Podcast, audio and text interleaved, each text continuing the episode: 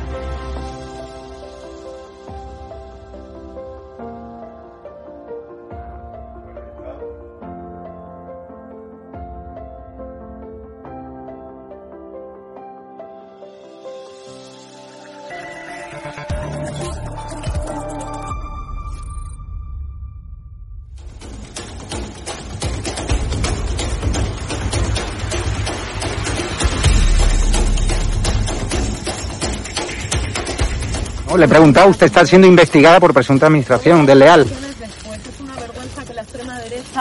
¿Quién es la extrema derecha? ¿Los que contratan, los que tienen alpirracas en su puerta a un delincuente? ¿Los que tienen alpirracas a un delincuente en su casa?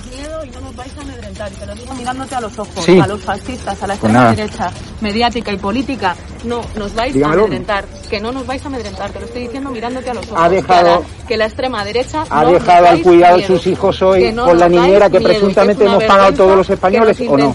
amedrentar a la gente ha dejado hoy a sus hijos o al pirracas, al delincuente que tenéis en la puerta que pagar, o a su hermano que fue detenido por apalear, por agredir a la policía en Vallecas, o a su hermano. Señora ministra. Venga, valiente. No, valiente no. Venga, valiente. O sea, es una vergüenza que los españoles paguemos a su niñera. Es una vergüenza.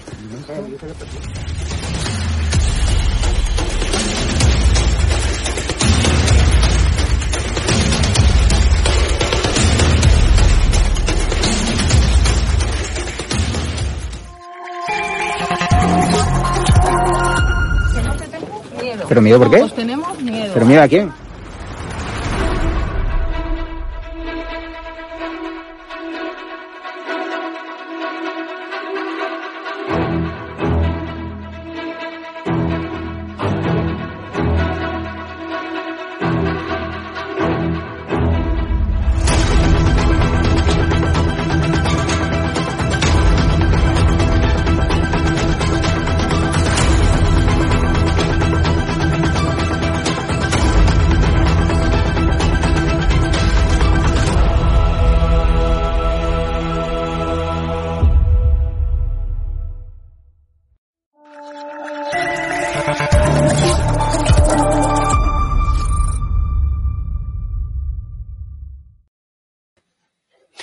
Buenas noches, espectadores de estado de alarma. Bienvenidos una semana más a este espacio vuestro, la otra cara de Chimo, donde vamos a hacer un repaso de lo que ha sido la, semana en la comunidad valenciana y desde luego, bueno, pues esa última hora que, tiene que ver, bueno, pues con, con, el aval, el respaldo al toque de queda en la comunidad valenciana y todas las consecuencias también de la invasión de, inmigrantes en Ceuta, las declaraciones del gobierno um, valenciano, porque desde luego eh, a Mónica Oltra, como decimos en el título del programa, a la vicepresidenta del gobierno autonómico valenciano, le ha entrado, bueno, pues eh, la pancartitis. Eh, ha salido en ese momento de horas bajas políticas para ella, donde sigue siendo perseguida el fantasma de su mal hacer de la desprotección de la, vamos, de la niña que fue eh, abusada sexualmente por su exmarido, mientras que ella no hizo nada para protegerle, como establecen las diferentes sentencias sobre la cuestión, pues ella ahora se ha creído, se ha instalado de nuevo en el Aquarius y ha empezado, bueno, pues a sacar pancarta ideológica mientras no da explicaciones de otras cosas. Pero eso hablaremos después, porque a mí me gustaría dar la bienvenida. Eh, tenemos hoy la, visita aquí en la Comunidad Valenciana de Mazali Aguilar. Ella es eh, la, la, eurodiputada. Hola Mazali, ¿cómo estás? La eurodiputada de Vox. Muchísimas gracias por, por permitirme darme la voz y por estar con vosotros. La verdad es que es un placer y un honor estar aquí. Muchas gracias. Nada, por supuesto, Mazari, el placer, el placer es nuestro. Eh, ¿cómo, ha sido esto? Porque tú eres de, Cuenca, pero bueno, eres una eurodiputada, por supuesto, que representas a, España como, como, circunscripción. Y me gustaría que nos contases un poco cuál es el propósito, cuál es el objetivo de tu viaje aquí a la comunidad, a tierras valencianas. Bueno, no es el primero. Desde casi dos años que ya estamos en el Parlamento Europeo. Esta es mi cuarta visita, digamos, eh, de carácter profesional como eurodiputada de, por el partido político Vox. Y como bien sabes, soy también vicepresidente de la Comisión de Agricultura, de modo que he de decir que los agricultores y ganaderos valencianos son los más guerreros con Bruselas, de modo que lo que hay que hacer es venir aquí, escucharles, porque si yo no sé los problemas que están teniendo, eh, si no me ponen encima de la mesa qué es lo que están padeciendo y qué es lo que están sufriendo, difícilmente yo voy a poder llegar a Bruselas y poder pelear eh, en esa Comisión de Agricultura y en el Parlamento, que es mi obligación, mi responsabilidad y, bueno, y, lo que tengo que hacer por ellos, porque tú ya sabes que yo provengo del mundo empresarial, desde he trabajado 35 años en muchas multinacionales, pero siempre digo que mis agricultores y mis ganaderos son mis clientes, independientemente de si han votado mi partido político no. Es mi responsabilidad y mi obligación eh, el estar trabajando por ellos. De modo que esa es una de las razones por las que he venido aquí. Escuchar qué es lo que está pasando con los ganaderos, qué es lo que está pasando con los agricultores, qué es lo que está pasando con, eh, Marruecos, qué es lo que está pasando con la entrada de, naranjas desde Sudáfrica, qué es lo que está pasando con, nuestros agricultores que no pueden cubrir los costes operacionales de sus, de sus explotaciones, en fin, un desastre tras otro y la Unión Europea a veces, e inclusive el gobierno español, mirando para otro lado, en lugar de estar apoyando a lo que yo siempre he dicho durante esta pandemia, han sido nuestros otros héroes. Los agricultores, los ganaderos, los transportistas han sido gente que lo han dado todo para que el pueblo español no tuviera ningún tipo de problema a la hora de ir a los supermercados y poder tener dentro de la pandemia, digamos, su despensa bien abierta, de modo que bien llena. De modo que creo que no se le debe de, estar pagando como se le está pagando a los agricultores de esta manera, es decir, mirando para otro lado, no pendiente de sus problemas y de sus muchas vicisitudes. Y bueno, yo, de mi humilde opinión, hay que estar aquí eh, a pie de cañón, escuchándoles y viéndoles realmente cuáles son esos problemas para poder defenderlos con honestidad y con empuje allí en Bruselas. Sí, además creo que usted llega aquí a la Comunidad Valenciana con una agenda eh, muy completa por las tres provincias. Eh, hoy, de hecho, este viernes ha, recorrido, está recorriendo la provincia de Valencia. creo que va a estar también en Alicante. de hecho, este sábado, este lunes, mejor dicho, está previsto una manifestación muy importante en Madrid de todos los regantes eh, del área del Mediterráneo por el tema del trasvase Tajo Segura. Eh, ¿Cuál es en hmm. ese sentido la, posición eh, de Vox respecto a la cuestión del trasvase Tajo Segura?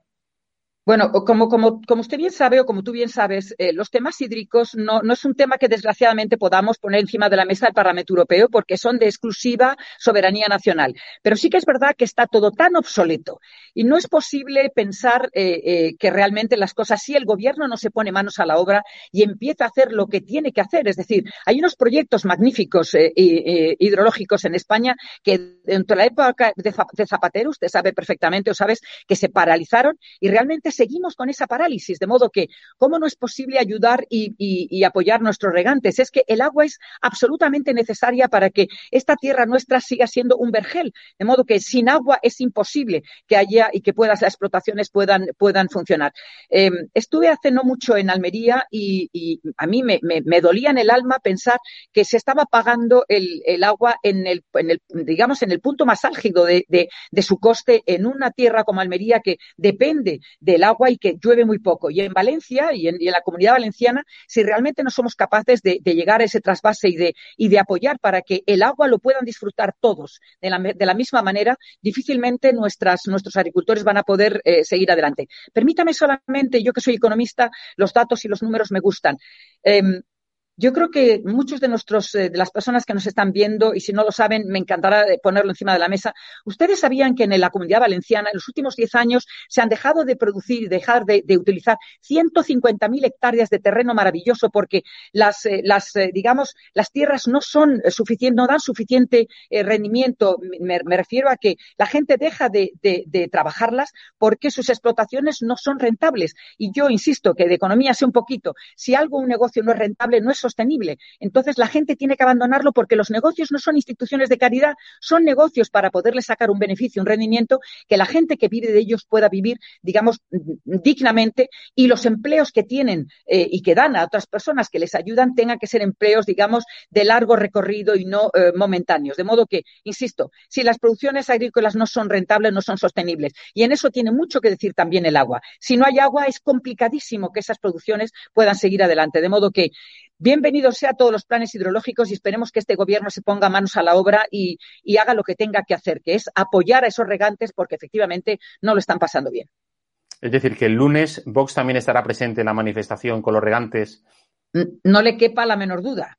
Nosotros estamos siempre en aquellas manifestaciones en que hay que apoyar a nuestros agricultores y ganaderos porque lo único que ellos piden es que se les trate con la justicia que, merecen y sobre todo con las mismas condiciones que se trata a otros, digamos, agricultores y sobre todo a otros productos que entran de fuera de, la Unión Europea, de terceros países, que no cumplen la normativa de ninguna de las maneras que cumplen los nuestros exhaustivamente y sin embargo inundan nuestros mercados y arruinan nuestros agricultores. Con lo cual, claro que estaremos siempre apoyando a nuestros agricultores y ganaderos ganaderos. Primero, porque es de justicia. Segundo, porque son los nuestros. Y tercero, porque la competencia desleal no debería de estar. Y deberíamos seguir teniendo un derecho preferencial porque somos un país dentro de los 27 de la Unión Europea. Eso está ahí, pero no se utiliza. Nuestros agricultores y ganaderos deberían tener ese derecho preferente porque somos un país europeo. Y, sin embargo, se está tratando mejor a los productos que entran de terceros países, insisto, sin cumplir esa normativa. A nosotros se nos exige, y está bien que se nos exija, porque la cadena agroalimentaria sigue siendo de una especialidad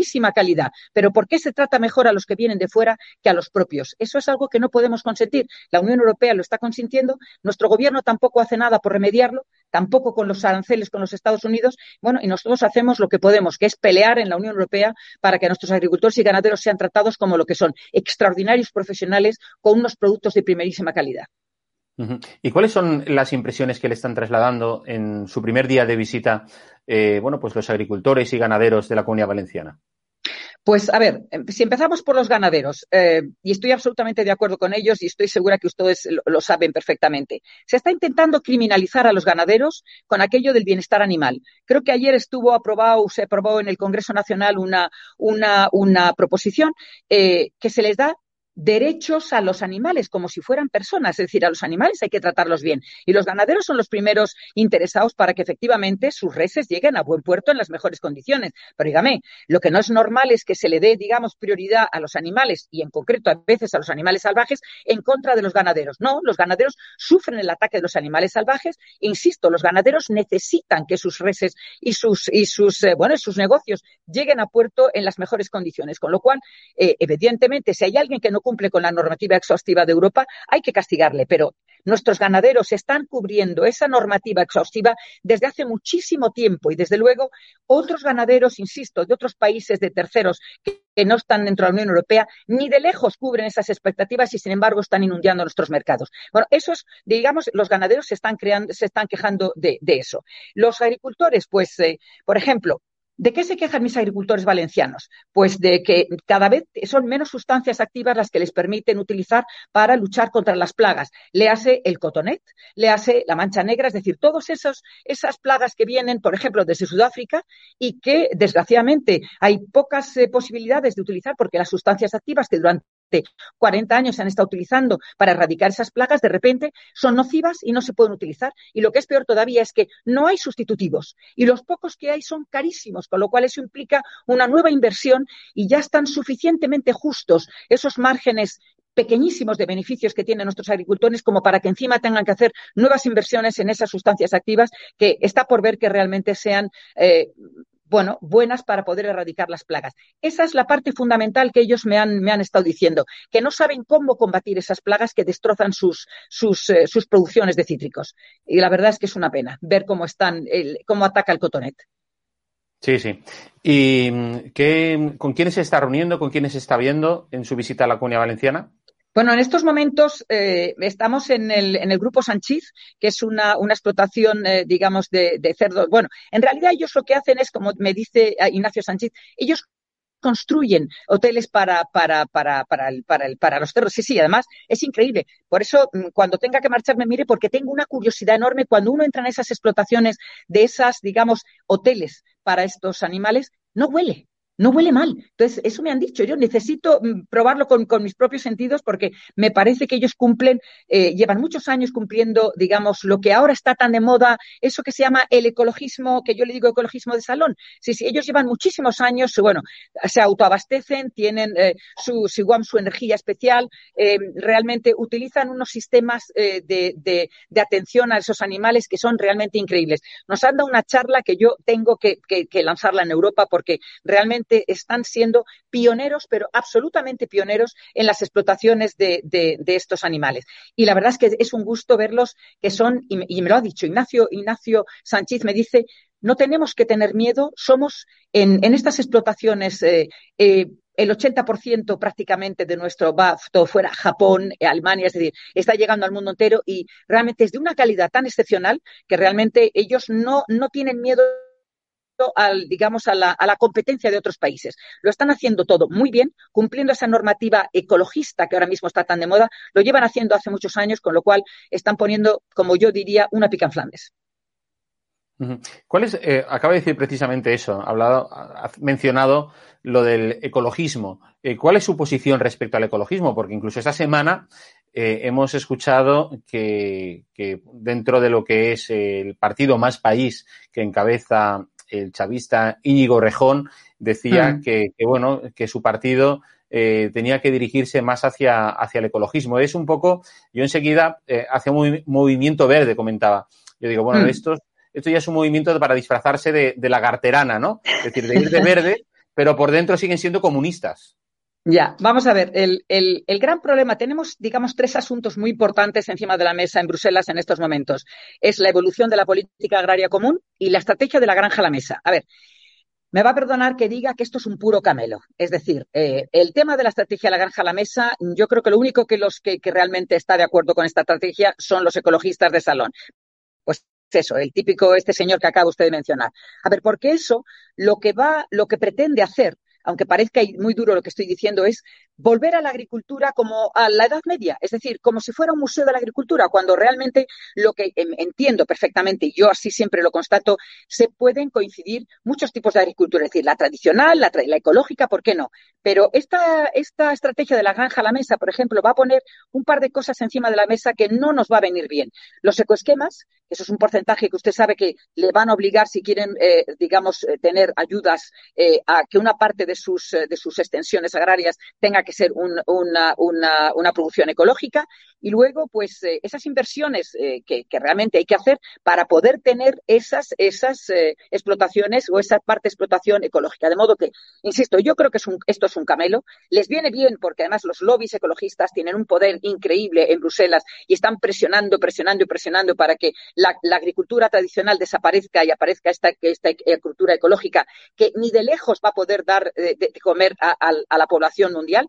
De modo que, bueno, pues, eh, pero es lo que se lleva, es el Pacto Verde, es ese New Green Deal que dicen que esa es la, eh, insisto, la, corriente verde, pero que en el fondo lo único que es es eso, ecologismo de salón, porque esta gente que habla de agricultura, no, bueno, que es que confunde el trigo con la cebada, o sea, no, no, no sería capaz de distinguir una, producción de otra. Y, y yo creo, sinceramente, que eso lo único que nos va a, traer a nosotros, que somos, oye, si yo siempre digo, la agricultura española tiene toda la heterogeneidad que pueda tener cualquier agricultura en, Europa. Dígame una, yo la tengo, dígame otra, yo la tengo, pero no me trate usted como una persona de segunda categoría, tráteme como lo que yo soy, una, una agricultura extraordinaria, con unos productos de gran calidad y que tenemos, la, digamos, el mayor despliegue de cualquier tipo de producción agrícola que puede haber en Europa. De modo que por favor, respéteme, tráteme como me tenga que tratar y no piense usted que es que yo no sé hacer las cosas. Sabemos hacer las cosas bien y si nos dejan, seguiremos siendo lo que hemos sido toda la vida, una potencia económica en la agricultura. De modo que, insisto, ecologismo de salón no tienen ni idea de lo que es la agricultura tradicional y lo único que están poniendo es palos en la rueda para que esa agricultura tradicional realmente se vaya estrellando. Pero ya le digo yo a usted que no lo van a conseguir. Muy bien. Pues eh, Mazal Aguilar, muchas gracias por acompañarnos en la entrevista y si quiere, iniciamos ahora una tertulia y quiere estar unos minutos, sé que tiene muchos compromisos. Si no le están reclamando todavía, pues. No, no se preocupe. Y hay algo que no he hablado y para ustedes es muy importante. No sé si saldría en esta, en esta, en esta tertulia, pero sí que me gustaría hacer un apunte sobre el tema del arroz que para ustedes como y para España es tan importante. Usted bien sabe que Italia y España son los mayores productores de, arroz que hay en Europa. El 80% de la, de la demanda de arroz en Europa se cubre con la producción italiana, un poco más que la española, pero estamos teniendo ahora mismo grandes problemas con esos acuerdos con terceros países, con Myanmar, con Vietnam, con Camboya. Entonces, eh, bueno, eh, yo lo único que quiero decir a mis arroceros con los que voy a reunirme también dentro de nada es que, que sepan que nosotros vamos a defenderles, que no estamos de acuerdo con esos, eh, esos acuerdos con estos terceros países, que estamos denunciando permanentemente que no se nos cuelen por la gatera porque nosotros somos muy buenos en la producción de arroz y tenemos todas esas especialidades que nos quieren colar como es que ustedes no los producen, hay que traerlos de otro lado. No es verdad. Myanmar, Camboya, Vietnam, que es verdad que son grandes productores de arroz, pero lo que tendrían que hacer era entrar solamente cuando en de España e Italia no se pudiera, digamos, eh, nutrir a esa demanda de arroz que realmente tiene la población europea. De modo que que sepan los arroceros que nosotros estaremos ahí defendiéndoles también, primero porque es nuestra obligación y, nuestro, y nuestra responsabilidad, y segundo porque teniendo un buen arroz como tenemos en Europa, que entre desde fuera el que tenga que entrar, pero no a costa del nuestro. De modo que solo me gustaba decir esto porque no quiero que piensen que, no estamos pendientes de ellos también. No sé si alguna vez a usted le han dicho esto que le voy a decir yo a continuación, pero si yo cierro los ojos y no, le, y, no le miro, me recuerda usted mucho, por la manera que se expresa de su discurso, etcétera, a, lo, a Loyola de Palacio. Pues mire, no tuve eh, no es cierto. Yo conocí a Loyola de Palacio una vez nada más cuando tuve, fui de visitante al Parlamento Europeo. ¿Qué me va a decir a mí que algún día yo estaría eh, sentada en un sillón?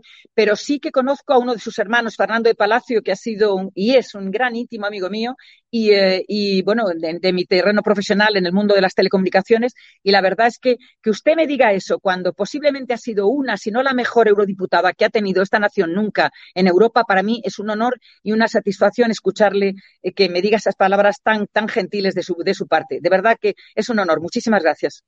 Pues muy bien, pues vamos a dar, le voy a presentar a los compañeros que tenemos hoy aquí que nos están acompañando. Quiero saludar, saludar en primer lugar a Daniel Sirera.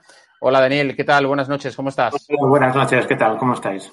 Fenomenal, encantado de saludarte. Tenemos también a, bueno, eh, a su compañero de partido, que es eh, David García, mm, de, por Alicante, diputado en las Cortes Valencianas. Muy buenas noches, eh, David.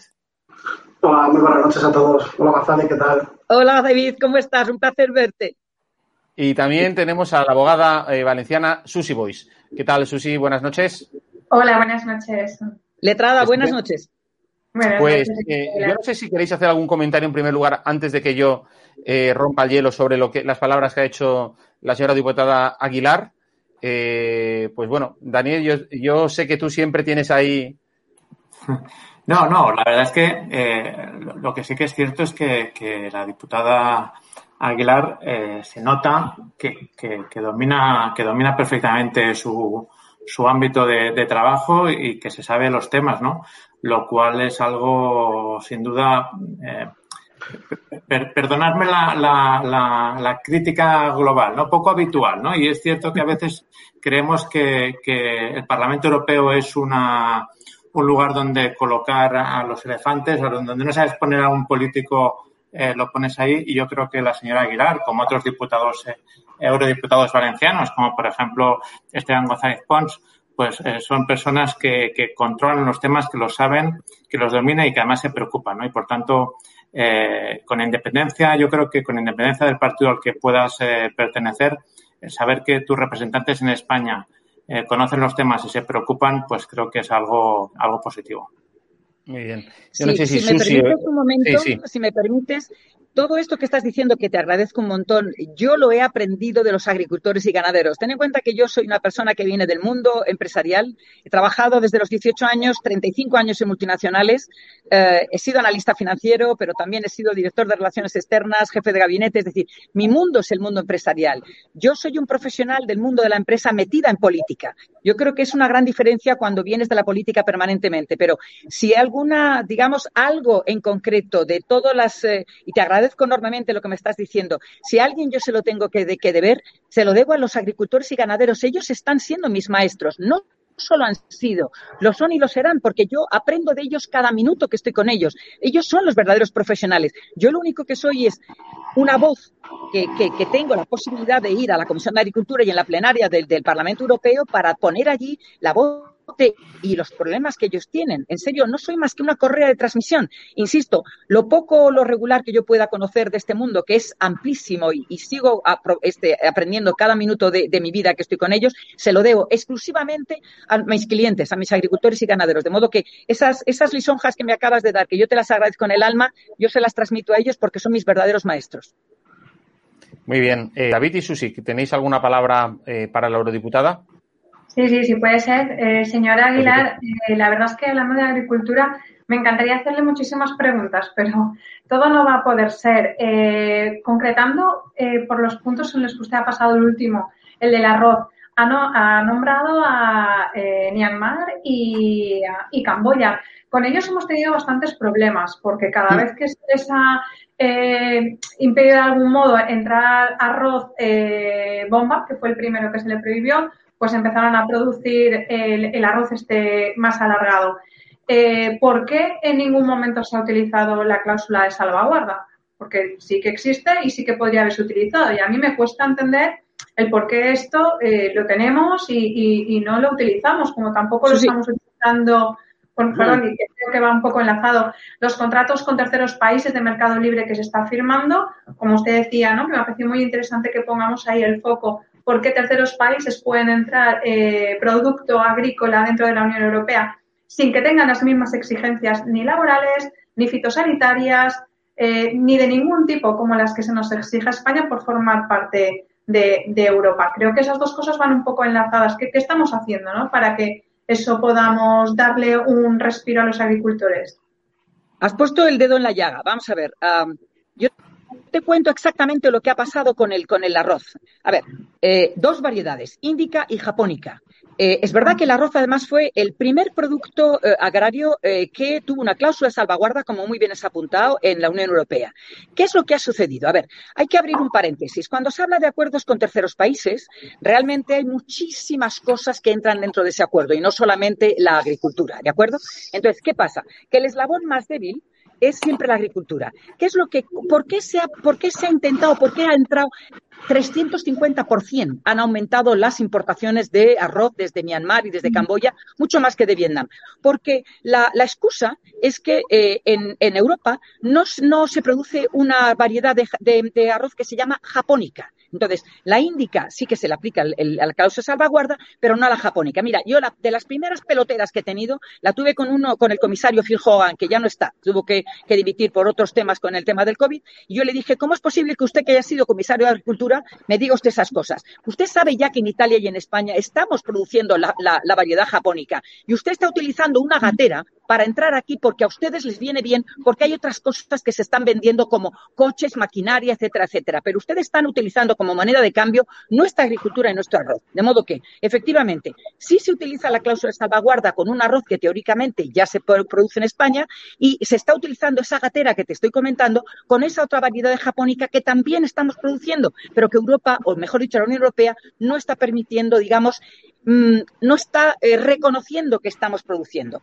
¿Y qué es lo que pasa con esos acuerdos con terceros países? Pues lo he estado comentando. O sea, es una vergüenza, es decir, una vergüenza total, que al, digamos, al olor de otros negocios, insisto, como los, eh, como los coches, etcétera, etcétera, etcétera, la agricultura es siempre la moneda de cambio. Entonces, es verdaderamente es una vergüenza. Por eso se están arruinando las semana pasada estuve en Las Palmas, se arruinan los productores de tomate. Tú sabes que, por ejemplo, un kilo de tomates viniendo de, Marruecos cuesta 14 veces menos que un kilo de tomates de Almería, por no decir lo que está sucediendo con la naranja de Sudáfrica. En Sudáfrica, a las personas que tú empleas para recoger la naranja, les pagan 40 céntimos la hora. Aquí en Valencia están entre 8 euros y 10 euros.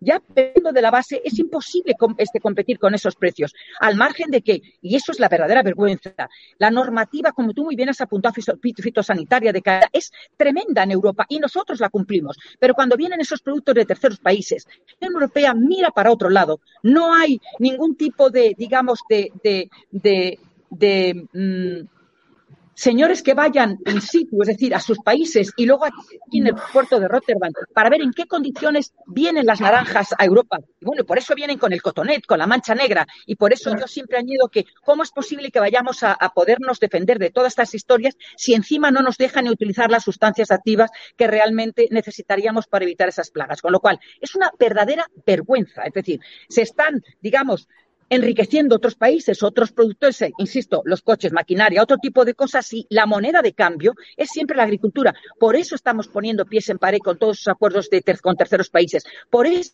no vamos a firmar con Mercosur. Por eso estamos poniendo denuncia tras denuncia con todo lo que entra de Marruecos. Vosotros sabéis que en el último año y medio se han dejado de pagar 53 millones de euros de derechos aduaneros porque España, el gobierno español, mira para otro lado, dejando pasar la mercancía de marroquí, porque siempre que se trata de Marruecos, el gobierno nacional no hace absolutamente nada y este país está haciendo su agosto porque somos, pues eso, porque el gobierno es un gobierno de pandereta y en lugar de plantarles cara, lo que estamos haciendo es ponerle una forma roja para que este gobierno a la agüita haga lo que le dé la gana y machaque a nuestros productores de tomate, de, de naranja, de cítricos, de cualquier cosa.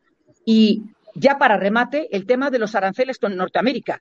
Bueno, pues ya sabéis, Boeing Airbus hace 11 años, nosotros éramos productores de un pequeño trozo del timón de cola y eso ha sido, la, no la ruina, pero miles de millones han dejado de venderse a los Estados Unidos en aceite, en aceituna de mesa, en vino, en cítricos, en todo. ¿Por qué? Bueno, pues porque somos, no, tenemos el gobierno que España no se merece.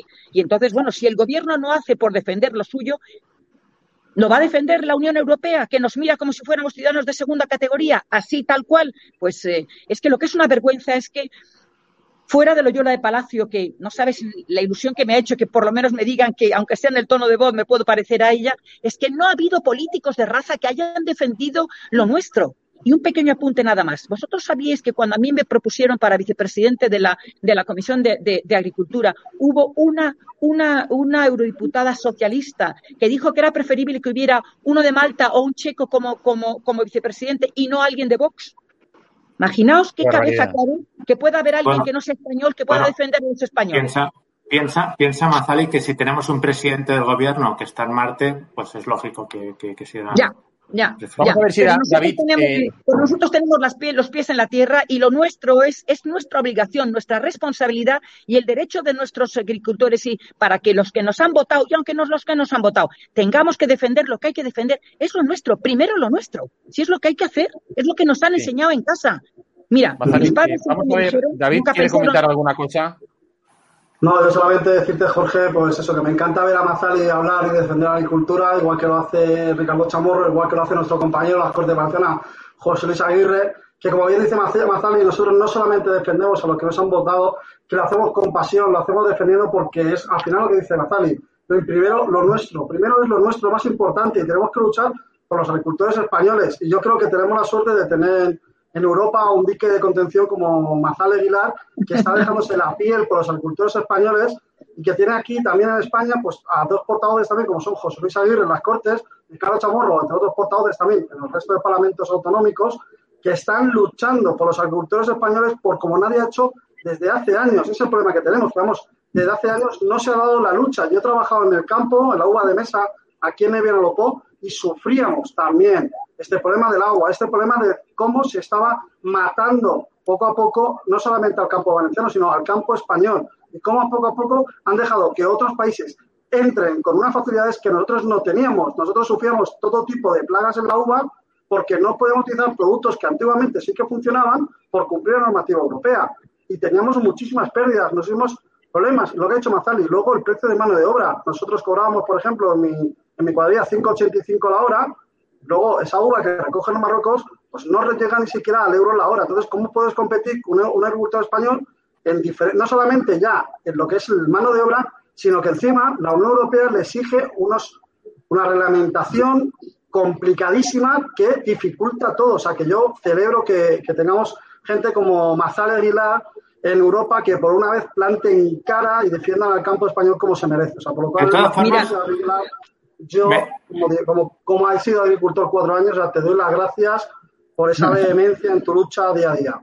Déjame que, déjame que eh, Jorge, déjame que le haga una pregunta a Mazari, porque ha dicho algo antes que, que, que mi cabeza iba dando, ¿no? Eh, eh, hay que defender, lógicamente, los intereses de España, pero es cierto que estamos en la Unión Europea y, por tanto, eh, también tenemos que, mirar, aunque sea un poco de reojo, pero también mirar por los demás.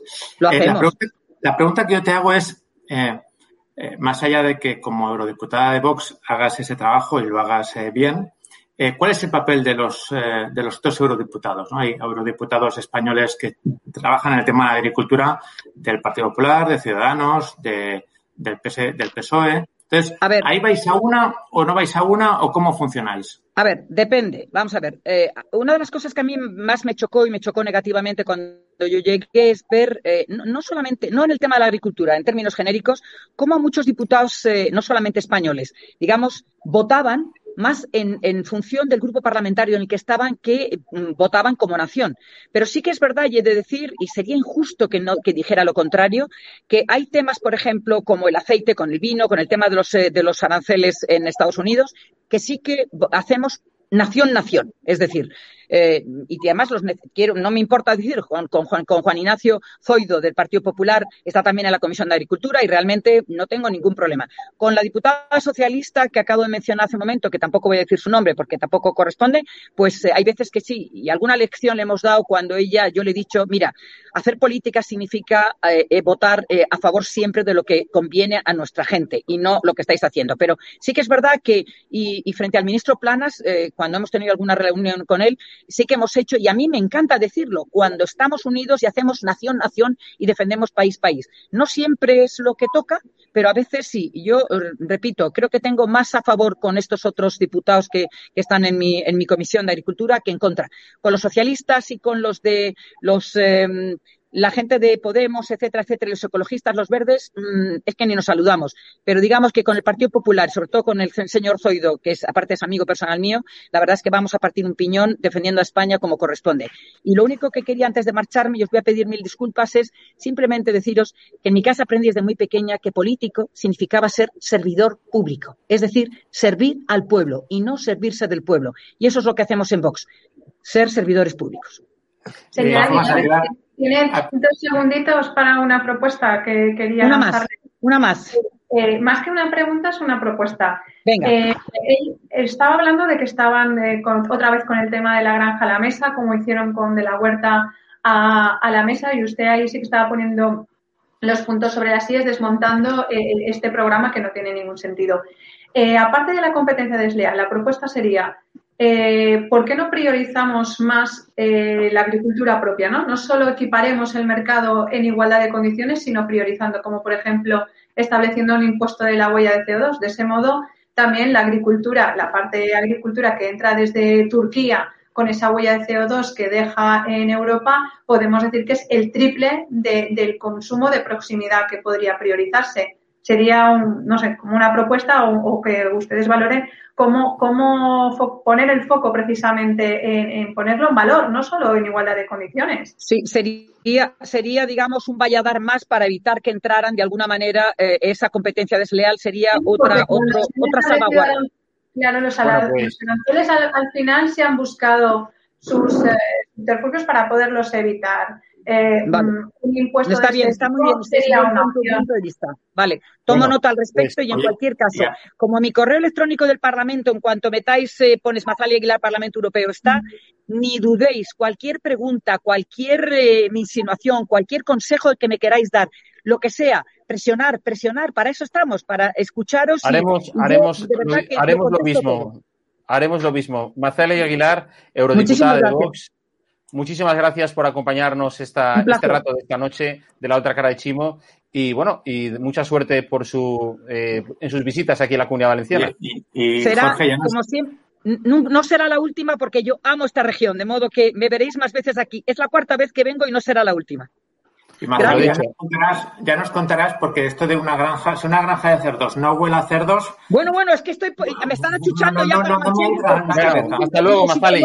por verlo, así que prometo que si la próxima vez me, volvéis a llamar, os lo explico con todo lujo de detalles, ¿vale? Muchísimas gracias. Hasta luego. Gracias, gracias. gracias. Bueno, pues eh, ya estamos aquí em, nosotros para ir analizando el tema un poco también, porque creo que es muy interesante hablar con Marcela Aguilar. Además, eh, Daniel Sirera, tú que conocías mucho a la Yola de Palacio, no sé si a ti también te ha recordado un poco la forma de hablar a la hora de la claridad de ideas, sobre todo es lo bien que se comunica, ¿eh? La verdad es que es que, es que eh, es verdad que la vehemencia, la forma en la que lo explica, la forma en la que parece que se, o sea, que se preocupa, es verdad que, que Loyola Palacio fue un referente, eh, yo creo, para, para mucha gente, ¿no?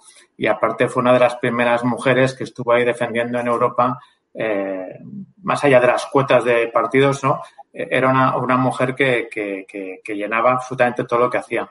Y es verdad que, la señora Aguilar, pues se le ve un poco en esa línea, ¿no? Y por tanto, bueno, quién sabe si algún día podrá. Bueno, ella ha dicho que, que, que Loyola fue un referente para ella y yo creo que lo fue para, para muchos españoles de bien. Pues eh, vamos al tema principal de, del día, eh, que es un poco lo, fuera de la entrevista, y es que esta semana hemos conocido todos eh, lo, que ha acontecido en, en Ceuta.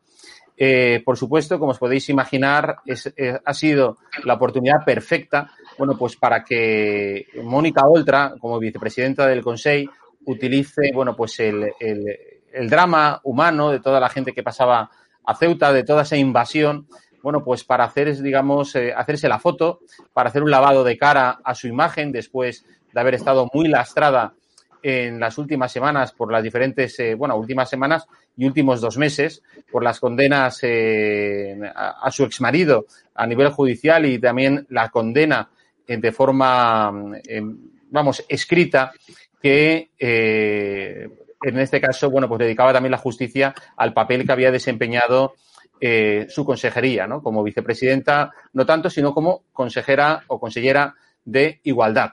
El caso es que ella eh, todo esto mismo lo ha utilizado, bueno, pues para en su comparecencia semanal hacer el típico discurso de pancartitis, de sacar, digamos, su dogma y hacer un poco de, de campaña. Vamos a ver ese vídeo de esta semana. Que suposa que li obri la carn a tot el món. Esta invasió de bebès en els seus bolquers i en els seus xuplons.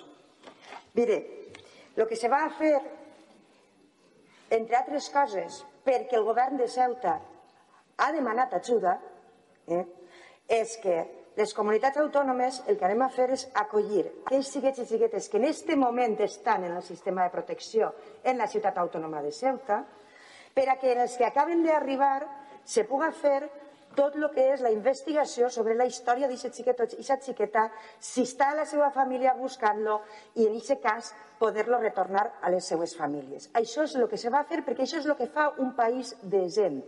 I, per tant, la resta de comunitats autònomes el que anem a fer és ajudar-li al govern de Ceuta, perquè sempre que un govern autonòmic, independentment de qui el govern ens ha demanat ajuda a aquesta comunitat, ens ha tingut al costat, com ho va tindre Melilla, com ho va tindre Canàries, ara ho té Ceuta i qualsevol govern ho tindrà, perquè només se construeix un estat decent en la base de la col·laboració interinstitucional i entre les comunitats autònomes.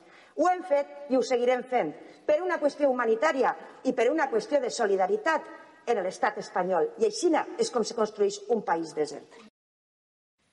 Bueno, a mí esto me parece eh, solidaridad, que la que dice Oltra, una solidaridad demagógica.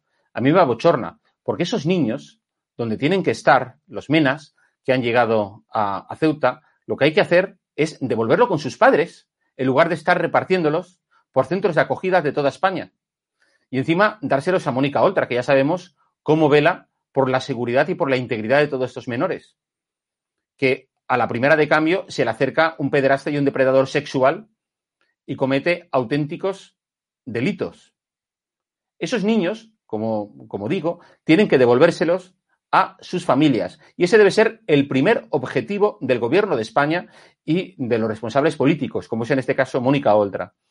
Eh, porque Mónica Oltra sigue sin dar explicaciones de su papel en el escándalo de los abusos sexuales cometidos por su exmarido, mientras su consejería no hizo nada, no protegió a la menor, como así ha decretado la justicia. Nuestra compañera, Cristina Seguí, el otro día, precisamente, donde Mónica Oltra sí que se dejó ver en el Congreso de la UGT, fue a ella a preguntarle, miradlo cómo reaccionó Mónica Oltra, vamos a verlo. La señora Oltra, ¿tiene usted algo que decir ante la Fiscalía diciendo que oculte usted las pruebas de abuso sexual a una niña de 13 años? La Fiscalía dice que ocultó usted las pruebas del abuso sexual de su exmarido a una niña de 13 años. ¿Tiene algo que decir en nombre de las mujeres y la protección a las mujeres, señora Oltra?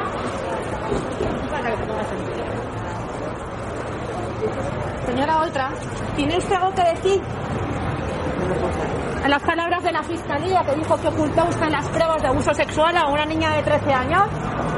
¿Nada que decir, señora Oltra, en el nombre del feminismo? Por favor. ¿Nada? Una pena, ¿no? ¿Le ofreció usted un piso a esta niña el día antes de declarar usted en las Cortes para cumplir su silencio, señora Oltra? Sí, ¿verdad? Gracias. Bueno, hay que reconocerle a Cristina y días Barrojo de preguntarle a Mónica Oltra y de no formar parte de ese rebaño periodístico de gente que, bueno, pues lo que está es a, la publicidad institucional y a la compra de ejemplares. Pero sí que es verdad, eh, Víctor, eh, eh, perdón, David, Susi y Daniel, que, que, bueno, que no, que sigue sin dar explicaciones a las preguntas, en este caso, de Cristina Seguí. Pero es que eh, no la primera vez, si me permite, Jorge, no, la primera vez que, que, que, esa señora elude sus responsabilidades, porque le has tomado antes una cosa, estás hablando del tema del Ceuta, que se lo dijimos, que esa señora primero ignora que esos niños fueron engañados para cruzar la frontera porque supuestamente había un partido gratuito de Cristiano Ronaldo y que ellos podían acudir. O sea, esos niños se han utilizado como carne de cañón, como arma arrojadiza, y tienen que estar con sus padres. Esa señora ignora y se convierte en la cómplice, en la tonta útil necesaria del reino el sátrapa de Marruecos que lanzó a esas personas hacia las fronteras como medida de presión a España y Europa. Pero es que has nombrado también el Aquarius. La señora Oltra se olvida que muchos de esos refugiados que llegaron el Aquarius, que saben, corrieron a recibirlos, luego se les ha dejado abandonados. No han tenido aquí acogida y no han tenido acompañamiento por parte del gobierno valenciano.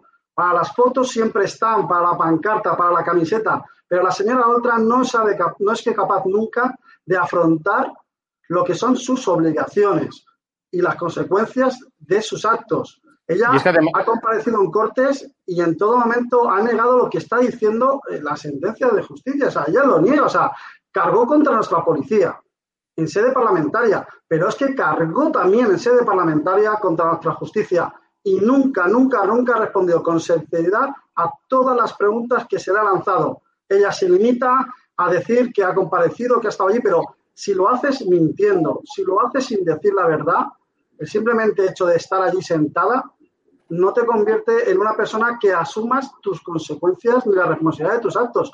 Está claro que la señora Oltra, como dice la sentencia, obstaculizó la justicia. Lo dice la propia sentencia, no estamos diciendo nada que sea una cosa que digamos, no, lo dice una sentencia que ella ataca directamente en sede parlamentaria. David, no, además en la línea de lo que estabas diciendo del Aquarius, hay que recordar, pero eso la izquierda no lo dice, que el 98, ¿eh? el 98% de solicitantes de asilo del Aquarius, sus solicitudes fueron denegadas. O sea, esa gente acabó en la calle o directamente fueron devueltos. O sea, pero eso no, eso, eso, ahora no cuenta. Entonces, bueno, pues es efectivamente una auténtica demagogia. Creo que Susi, tú quieres decir algo. Bueno, vamos a ver, el drama de la, de la migración yo creo que no es una cuestión ni autonómica ni estatal. Yo me iría a unas políticas migratorias europeas eh, mucho más eh, rigurosas, mucho más uniformes, porque tenemos en cuenta que la migración no se percibe de la misma forma por todos los estados soberanos que forman la Unión Europea, con lo cual eso evidentemente perjudica especialmente pues España, eh, Grecia, Italia, que son los países, dijéramos, fronterizos. Eh, la situación en Ceuta, anterior a, la crisis que hemos vivido estos últimos días, ya estaba totalmente desbordada. Es decir, los centros de acogida de menores extranjeros no acompañados están en una situación ya de total colapso. Lo que ha ocurrido ahora ya es insostenible. Ya no es una cuestión de reparto autonómico, es una cuestión de eh, analizar cómo se va a gestionar. Es decir, lo que no podemos es eh, lo que no podemos es eh, dar la, espalda al problema de origen, es decir, cómo se va a ayudar a los países de origen de forma que efectivamente esas ayudas que se destinan eh, vayan dirigidas a lo que se han, se han objetivizado, a las ayudas y cómo evitas las mafias que, nos encontramos en los países de origen para que efectivamente eso sea, sea eficaz, ¿no? Y por otra parte, la regulación fronteriza, eh, los informes que se hacen ahora para la investigación de, de, los menores, los cuales, eh, evidentemente, todos, el 100%, llegan sin documentación. Dificulta muchísimo encontrar a sus familiares, porque muchos de ellos han venido en contra de la voluntad de sus propias familias. Yo creo que el primer paso debería ser ese, ¿no? Eh, intentar localizar a, sus familias, porque sabemos que los menores no pueden ser devueltos de forma inmediata como si los, mayores de edad. En cuanto a lo que estáis comentando de, Mónica Oltra, eh, yo creo que ella, las explicaciones que dio en Cortés, mm, no sé todavía por qué, porque ella fue voluntariamente a hacer estas eh, explicaciones y de algún modo si se expuso a hacer esas explicaciones, yo creo que debió ser ella mucho más contundente. Ella es la responsable de eh, los menores cuando ha exigido, como por ejemplo en Segorbe exigió el cierre de, la casa de, acogida de menores, después no ha actuado con la misma firmeza. A mí me gustaría que nuestros dirigentes actuaran con la misma firmeza en cualquier circunstancia, porque al fin y al cabo de lo que se trata es de la protección del, del menor, con independencia de todo lo demás. yo creo que, Mónica Otra debe dar mayores explicaciones en cuanto a menores y mayores explicaciones en cuanto a la, gestión que hizo durante la pandemia en las residencias. Lleva cinco años ya gobernando. Entonces, eh, creo que es la, máxima responsable es ella. Y no zafarse de las preguntas que le pueden hacer porque es que en, este vídeo de Cristina Seguí hemos visto que lo que hace, pero no solo lo hace ella, ¿eh? también lo hace el presidente Chimo Puig, porque en, ese mismo día Chimo Puig también iba a, dicho congreso de la UGT, que por cierto hay que decirlo, y a mí me ha sorprendido que no, nadie lo ha visto denunciado en medios. En ese congreso se han juntado mil personas y en la Comunidad Valenciana, con las medidas anti-COVID, el máximo para eh, ese tipo de actos son 500 personas. O sea, ¿qué pasa? Que cuando la izquierda monta sus araos, aquí no pasa nada. Ahora bien, mm, ni los falleros se pueden juntar, ni las hogueras de Alicante se pueden juntar, y ahí había, como digo, 800 liberados sindicales, 800 personas que no pegan ni golpe, eh, más, imaginaros, el séquito que los acompañan, eh, los invitados, periodistas, etcétera. Y os quería eh, decir precisamente también, Cristina Seguí se acercó al presidente Puig a preguntarle, y mirad lo que pasó.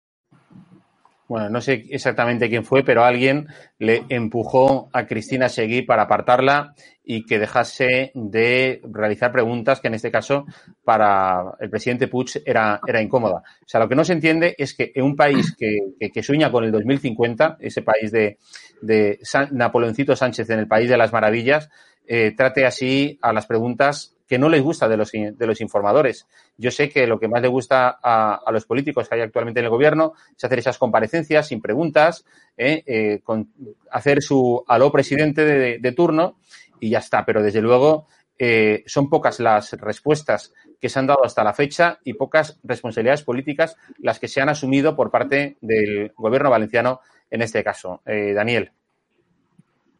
Sí, la verdad es que hay varios temas que has puesto encima de la mesa. El primero es que eh, no se puede maltratar a un periodista, o en este caso a una periodista, simplemente porque no te guste cómo piensa o no te guste la pregunta que hace.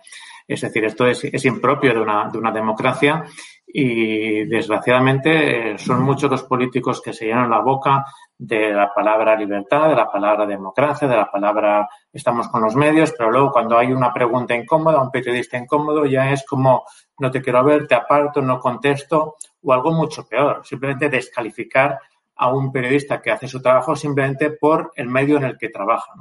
Eh, esto yo creo que es eh, muy, muy, dice muy poco del nivel democrático de algunos políticos. ¿no? Yo creo que tanto Mónica Oltra como, como Chimo Puig, que son personas con una larguísima trayectoria política y que yo creo que tienen tablas más que suficientes como para pararse, contestar eh, con educación a la pregunta, eh, una pregunta educada, pero podía no haberlo sido. Y en cambio, yo creo que los que se han dedicado se dedican a política eh, deberían estar acostumbrados a poder hacer frente a este tipo de, preguntas o de cuestiones sin, despeinarse, sin despeinarse en exceso. ¿no? Luego el tema migratorio. ¿no? Es, verdad que el gobierno de España no está haciendo su trabajo. lógicamente, Marruecos está haciendo lo que está haciendo, que es enviando a jóvenes, a menores de edad, abriendo las puertas para que nos generen un problema brutal y es verdad que el gobierno de España eh, se, ha despertado tarde para poder ir expulsando en caliente y, por tanto, eh, evitando que estos eh, menores llegasen a nuestro país. No, muchos de ellos han decidido volver a su país a buscar a sus padres simplemente porque alguien los puso en la frontera y dijo pasa a España y ya veremos. Y esta gente, muchos están volviendo a su país. El hecho de que Mónica Oltra intente ponerse la medalla de ser la, la campeona del mundo mundial de la solidaridad es algo que no es nuevo, ¿no? Mónica Oltra lo ha hecho en reiteradas ocasiones con el Open Arms y con otras y con otras situaciones, eh, con otras crisis humanitarias. El problema es que eh, lo que Mónica Oltra debería explicar es qué pasa cuando estos menores llegan a la Comunidad Valenciana, porque ya han llegado algunos de ellos a la Comunidad Valenciana en otras ocasiones, han llegado aquí y, se les ha abierto las puertas y estas personas eh, han, circulado libremente por la comunidad valenciana sin recursos, eh, sin dinero, sin un trabajo y por tanto lo que yo siempre pregunto a la vicepresidenta y nunca me contesta es esta gente de qué come, porque esta gente tiene que comer. Y por tanto, si no tienen centros donde estén, estén acogidos, no tienen recursos, y han de comer de algún sitio donde sacar el dinero. Y todos podemos entender de dónde sacan el dinero para poder subsistir. Y por tanto, hay que ir con cuidado. Mónica Oltra ahora se ha ofrecido eh, para que 13 de estos menores lleguen a la Comunidad Valenciana. Y ella ha dicho que una vez estén aquí, ya miraremos de investigar quién son sus padres, dónde están, cuando la Generalitat Valenciana no tiene competencias para hacer esto. Eh, con algo, además, eh, que es muy grave y que ella esconde. Y es que la Generalitat Valenciana no puede eh, retener a estos niños en estos centros. Y por tanto, estos niños, una vez lleguen a Valencia, pueden perfectamente irse donde les dé la gana, sin ningún tipo ni de tutela ni de control. Para no decir, pero no recordar, que sí creo que es importante, es que los centros, eh, este tipo de centros y también los que se encargan de los, cuando estos menores cumplen 18 años, que hay 122 plazas en la Comunidad están colapsados y por tanto no hay sitio donde acoger a estos, a estos jóvenes. Eh, Mónica Oltra decía que lo que están haciendo ellos es lo que haría cualquier gobierno decente.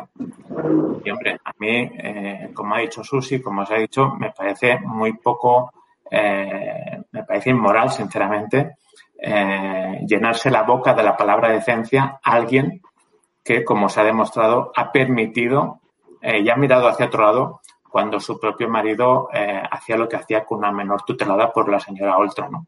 Yo creo que, eh, imagino que ella no quiera mezclar las cosas, pero lógicamente yo creo que la señora Oltra debería ser consciente de lo que ha hecho, de sus actuaciones en el pasado, de que ahora no puede ponerse la medalla de la solidaridad para luego abandonar a su suerte a estos menores con lo que supone también para los valencianos, que, sabrán perfectamente que estos menores eh, circularán libremente por la noche de nuestras ciudades, nuestros pueblos, buscando, buscándose la vida para poder subsistir. Yo creo que eh, hace falta ser mucho más serios. No podemos simplemente ponernos la medalla de que soy la más solidaria del mundo y luego seguir haciendo mi trabajo y, y abandonando a esta gente a su suerte. Sí, no, y además que esta solidaridad de Mónica Oltra no sale gratis, la pagan, y ni la paga ella, la pagamos entre todos, entre todos los valencianos. Y, como estabais diciendo, es decir, eh, antes de decir que, nosotros somos maravillosos y somos muy solidarios, pues tienes que saber o decir, o hablar y contar de cuál es la capacidad asistencial del, del sistema público eh, y hacer un análisis del mismo, porque es que yo quiero hacer énfasis en que, bueno, en dar explicaciones sobre la última sentencia eh, contra de, de, su exmarido y de la actuación que, que, se hablaba también de la, de la, actuación de la consellería suya, eh, bueno, pues tardó un mes y pico en dar explicaciones. Sin embargo, con el tema de Ceuta, habéis visto, ha tardado horas en decir que nos manden aquí los, eh, el número de menores necesario, que la comunidad valenciana nos acoge, ¿no? Y así se hace, pues, eh, monta el circo, eh, se hace la fotografía y, y, bueno, y todos hemos visto, como por ejemplo en Ceuta salieron ayer los datos que la cifra de contagios en cuestión de, de dos días ha crecido un 200% de contagios de coronavirus. O sea, es decir, eso es un elemento, por ejemplo, en situación de pandemia que también hay que tener en cuenta. O sea, tendrás que saber eh, esos menores, si te los traes, ¿dónde, eh, ¿dónde los sitúas? ¿En familias de acogida? ¿Si tienen coronavirus? Es que, es decir, esto, por eso, es la frivolidad clásica de, de la izquierda. Jorge, por decirte algo, en la, última vez que la comunidad valenciana acogió y, Mónica Oltra, además, se, se, hizo la foto y apareció, bueno, no se, hizo, no se hizo la foto físicamente, pero sí que explicó que ella iba a recoger o que el gobierno valenciano iba a acoger a, a inmigrantes y tal. Al final, quien se hizo cargo de ellos fue Caritas. Por tanto, el gobierno valenciano ni estaba ni se le esperaba. Por tanto, es muy fácil. Es muy fácil buscar el titular para luego decir, bueno, si te he visto no me acuerdo, yo ya he salido en la foto, ya he quedado bien y ahora el problema es que se lo coma otro. Esto, esto no, no, no puede ser. Pero es que lo más grave es que nos olvidamos cuáles son realmente las responsabilidades de la señora Oltra. Era la responsable de la residencia de mayores, que en la comunidad valenciana vimos la incidencia que tuvo de mortalidad. Es la responsable de los menores. Hemos visto lo que ha pasado en el caso de la menor a la que ella escondió lo que estaba pasando. Esa responsable de bienestar social. La comunidad valenciana está en unas cifras altísimas de pobreza y de pobreza extrema. Tenemos las colas del hambre y como habéis apuntado, o sea, al final es Caritas, los bancos de alimentos o las asociaciones las que están rescatando a la gente. Ella habla de solidaridad, pues yo le pido a señora otra que sea solidario primero con los alicantinos, con los valencianos y con los castellanos, que son los que está abandonando, pero corre en horas a recoger competencias que no son suyas. O sea, la señora otra no se preocupa de los nuestros ancianos, no se preocupa de, nuestros, de los menores, no se preocupa de toda esa gente que está llenando las colas y los, las colas del hambre, haciendo colas en los bancos de alimentos y no estamos hablando de, gente extranjera, estamos hablando ya de gente de todo tipo que se ha visto que no, eh, no se esperaba estar en esas colas, a gente, trabajadores, clase obrera, clase media, que te, cuando te acercas a hablar con ellos, llorando te dicen, David, jamás, jamás pensaba que me iba a encontrar en una situación tan grave de tener que estar pidiendo para poder poner un plato caliente de comida a mis hijos. Jamás. La señora Oye. otra ni siquiera se ha dignado a acercarse una cola de, a un banco de alimentos, a arrimar el hombro a preocuparse. Prefiere sacar, como antes he dicho, las pancartas, esconderse, mentir, manipular y correr como con una manera a intentar lavar su imagen con estas acciones. La semana pasada denunciábamos aquí, eh, Susi, eh, que bueno, pues que la Generalitat esté sacando ahora a, a, la luz pública cifras de víctimas de coronavirus producidas, eh, bueno, que había escondido durante los meses de enero y febrero. Pero es que en su momento sí que decía que, bueno, que correspondía al mes de enero, correspondía al mes de febrero, pero es que ya lo sorprendente es que ayer eh, daban la cifra de, cuatro muertos, de los cuales dos decía que eran de otros tiempos. O sea, es que esto ya es el insulto a la inteligencia, vamos, eh, eh, elevado a la máxima potencia. Sí, yo creo que el tema de cifras de muertos, porque parece que ya hasta nos hemos acostumbrado a oír números, aunque ahora sean más bajos, han habido momentos que han sido verdaderamente escalofriantes, pero esos números son personas y detrás de esas personas hay unas familias que yo creo que merecen el máximo respeto. Ellos en primer lugar y después todos nosotros. Eh, pero es que el tema de los muertos yo creo que es muy sencillo y creo que, que en alguna plataforma he visto que sí que han hecho esa comprobación que es directamente en el INE, consultando los fallecimientos eh, del año 2019. Eh, vemos que efectivamente en el 2020 sí que se recogen los, los fallecimientos como consecuencia de accidente de tráfico. La diferencia, eh, obviamente, es, es, una cuestión o directamente del COVID o como eh, daño colateral del COVID, ¿no? que algunas veces sí que, sí que lo hemos puesto también en valor, no solo aquellos fallecimientos que han sido causa directa de un contagio COVID, como aquellos fallecimientos que han sido no causa directa, pero sí indirecta por el colapso sanitario, por la situación de, miedo que se está viviendo en, todo el país. Creo que, por decencia al menos eh, la cifra de muertos debería ser revisada y debería ser clara, franca y decirla transparentemente. Yo creo que, es lo mejor, pero bueno, teniendo en cuenta que, no sé si sabréis, pero en, la, durante la pandemia la web de transparencia se quedó bloqueada y los que intentamos acceder a comprobar los contratos eh, que se suscribieron en ese periodo son contratos públicos y deberían estar publicados, no lo estaban. Lo cual yo creo que delante de una situación de crisis, si ya sugerimos y ya exigimos eh, transparencia a lo largo del gobierno, en una situación de crisis creo que debería ser todavía más exigible. Sí. Y un último tema. Eh, sí, eh, ¿querías decir tú algo?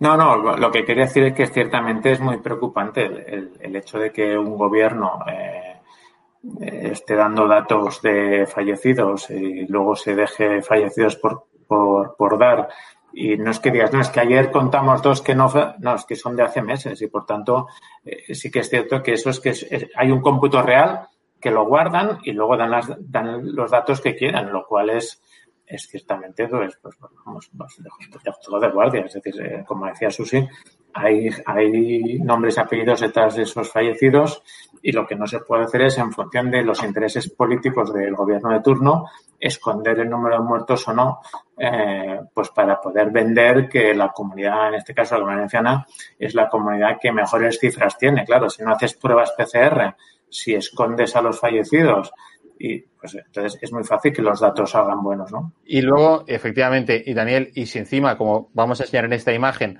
resulta que tú con Baleares eres el único lugar de toda España, eh, precisamente donde gobierna la izquierda, eh, que mantiene ese eh, toque de queda, pues bueno, pues claro, al final es lo que decía en su momento el doctor Cavadas. O sea, si eso no es realista, encerrando a la gente en casa, claro que no, no tiene ningún mérito. Es como copiar en el es como copiar en un examen. Claro, he aprobado. Eh, bueno, pues no, es como, es como si cuando eh, en España, ahora no porque se circula menos por la propia pandemia, ¿no? Pero cuando en España habían esos fines de semana en el que nos despertamos los lunes con las noticias diciendo este fin de semana ha habido no sé cuántos muertos en accidentes de tráfico, pues el gobierno de turno hubiera dicho, mira, se me ha ocurrido que para que no hayan accidentes de tráfico vamos a prohibir a que circulen los vehículos, ¿no? Bueno, pero Daniel, es que eso lo dijo, eso además, no sé si os acordáis, eh, cuando Sánchez anunció el estado, el confinamiento en el estado de alarma, estoy hablando de mediados de febrero, de marzo del año pasado,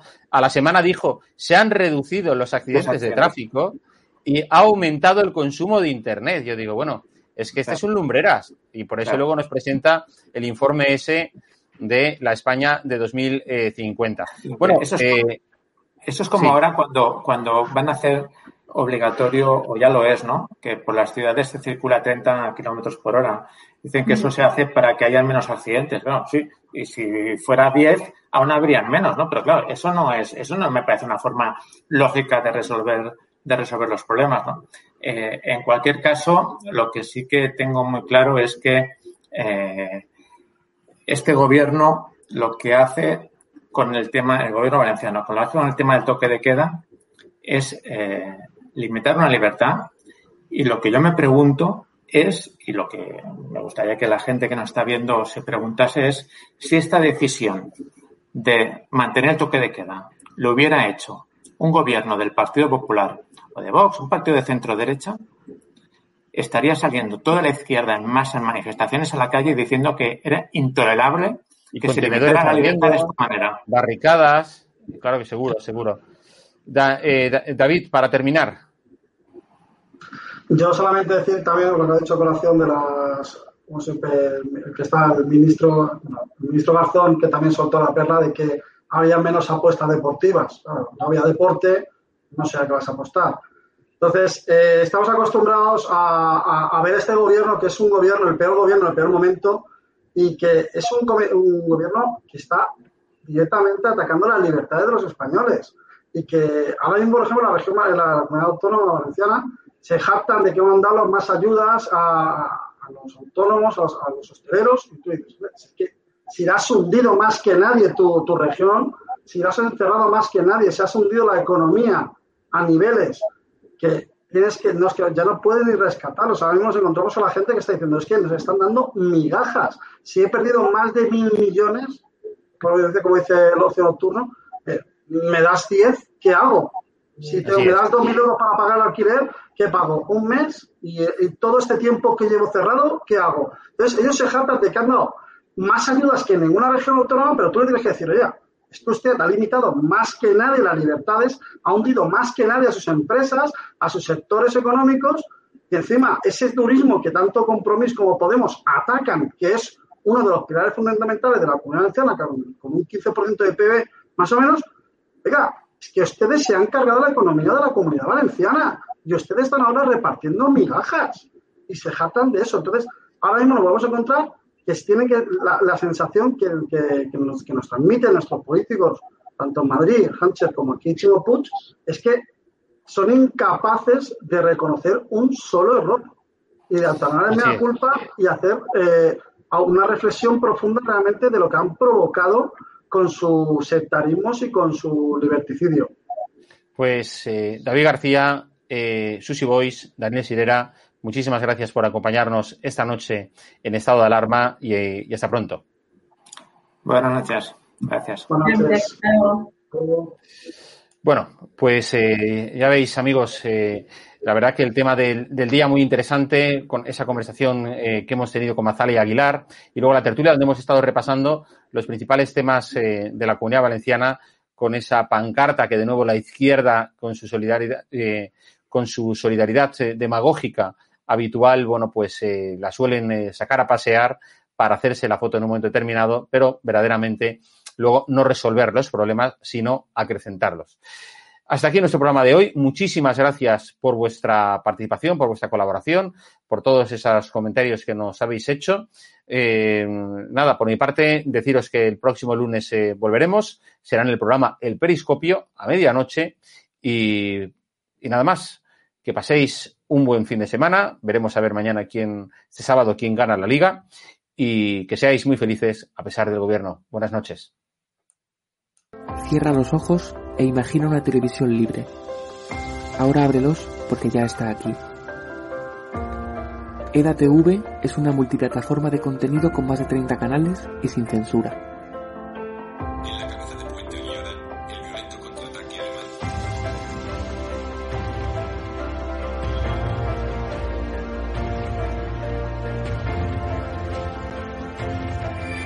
como herramienta de control, no lo tengo.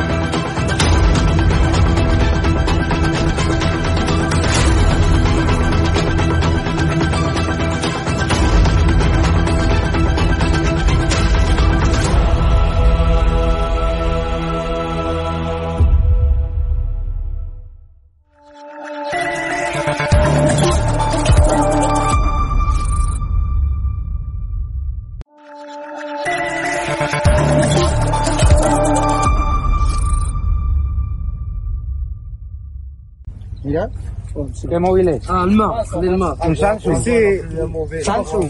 Ah, sí. Buen reloj Samsung. Falso. Samsung. No. Samsung, Samsung. O sea, no estáis pasando mucha hambre, ¿no? Es un, es un móvil caro.